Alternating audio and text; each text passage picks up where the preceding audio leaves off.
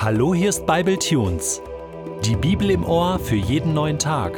Der heutige Bible Tune steht in Hosea 2, die Verse 1 bis 3 und wird gelesen aus der Hoffnung für alle. Doch es kommt die Zeit, da werden die Israeliten so zahlreich sein wie der Sand am Meer. Man wird sie nicht zählen können. Ich habe ihnen gesagt, ihr seid nicht mein Volk. Dann aber werden sie Kinder des lebendigen Gottes heißen. Alle Männer aus Juda und Israel werden sich versammeln und ein gemeinsames Oberhaupt wählen. Sie werden das ganze Land in Besitz nehmen. Was für ein großer Tag wird das sein, wenn meine Saat aufgeht. Dann sollt ihr euren Schwestern und Brüdern in meinem Auftrag verkünden, ihr seid mein Volk, ich habe Erbarmen mit euch. Was habe ich gesagt? Gott ist treu. Gott hält seinen Bund. Gott steht zu seinen Verheißungen, zu dem, was er versprochen hat. Gott gibt niemals auf. Und nachdem Gott seinem Volk eine Standpauke gehalten hat, hält er es fast nicht aus, ihnen kurz danach zu sagen, aber ich halte doch an euch fest. Ich habe doch gute Pläne mit euch. Ich habe gute Gedanken. Ich werde zum Ziel kommen. Und so beginnt Kapitel 2 im Buch Hosea. Es kommt die Zeit, da werden die Israeliten, und damit ist das ganze Volk Israel gemeint, so zahlreich sein wie der Sand am Meer. Man wird sie nicht zählen können. Und das erinnert doch an eine Zusage, die Gott schon einmal jemanden gegeben hat, nämlich Abraham. Und das ist lange, lange, lange her. Da musst du weit zurückblättern, so in, in das erste Buch Mose Kapitel 12, 13, 14, 15.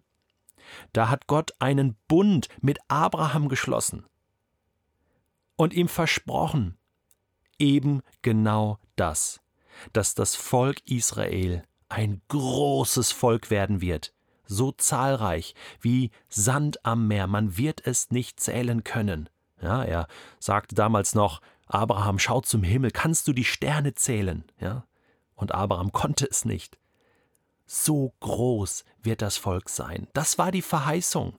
Und Gott erwähnt das jetzt, um deutlich zu machen, so weit liegt dieses Versprechen schon zurück. Und ich habe es nicht vergessen.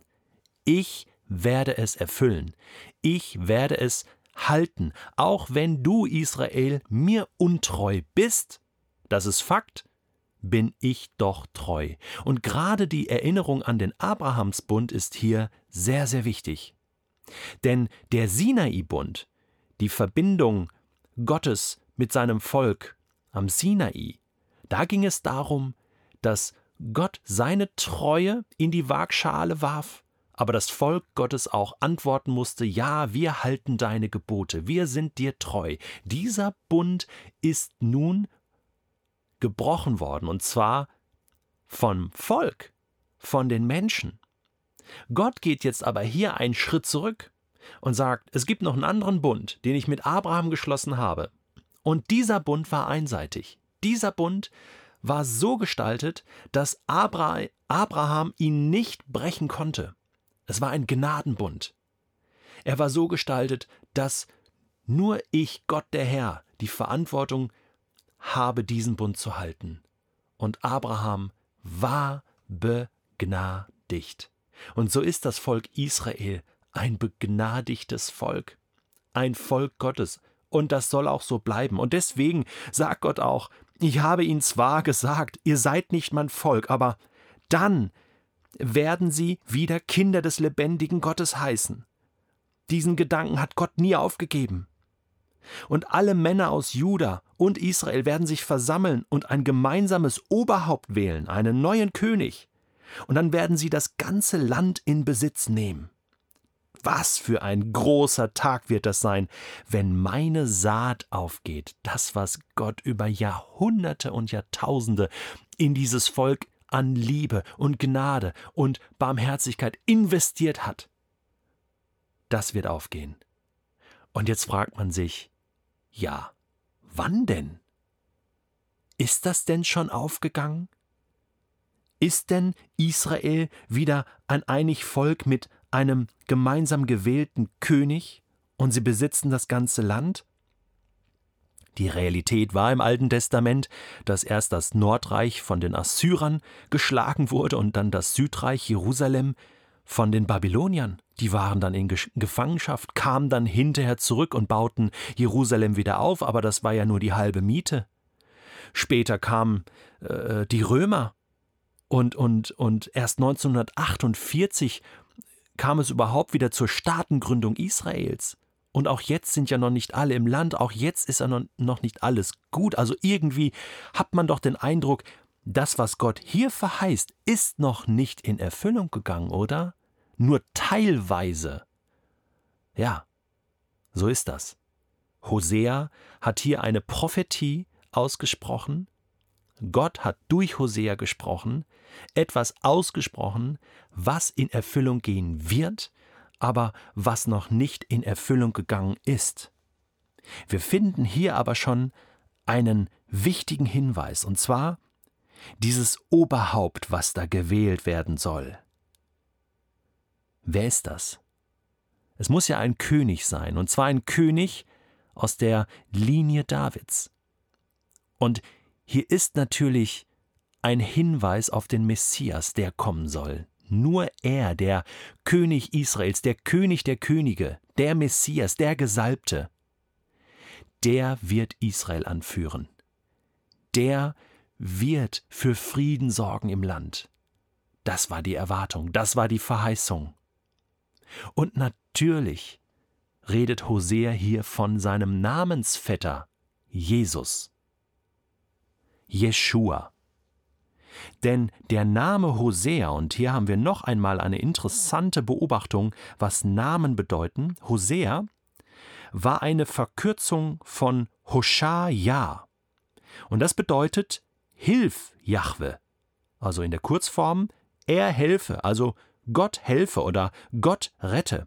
Und das ist ein sehr bedeutsamer Name für diesen Propheten, kein Zufall. Der Nachfolger von Mose hieß auch so. Also Josua hieß ursprünglich Hosha-Ja und Mose änderte ihn in Josua, Jeshua. Und genauso hieß Jesus, Jeshua, also Gott hilft, Gott rettet. Josua war der, der das Volk in das verheißene Land führte und es rettete. Hosea war der Prophet, Gott hilf, der das Volk sozusagen wieder zurückholte in den Ehebund mit Gott.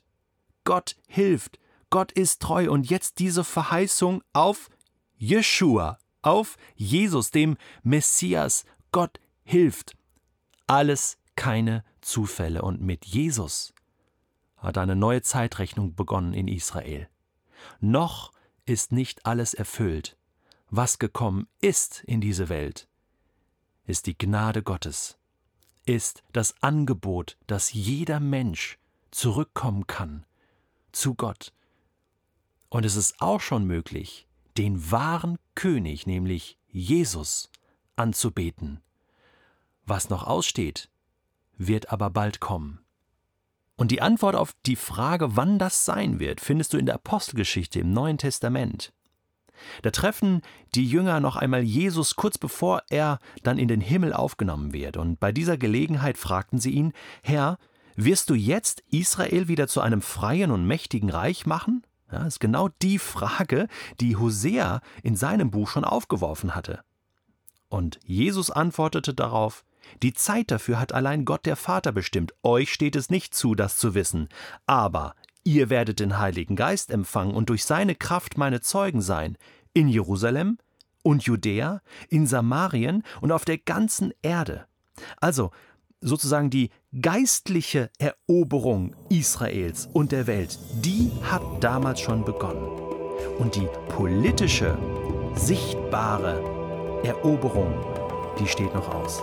Nachdem er das gesagt hatte, nahm Gott ihn zu sich. Eine Wolke verhüllte ihn vor ihren Augen und sie sahen ihn nicht mehr. Noch während sie überrascht nach oben blickten, standen auf einmal zwei weiß gekleidete Männer bei ihnen. Ihr Galiläer, sprachen sie die Jünger an, was steht ihr hier und seht zum Himmel?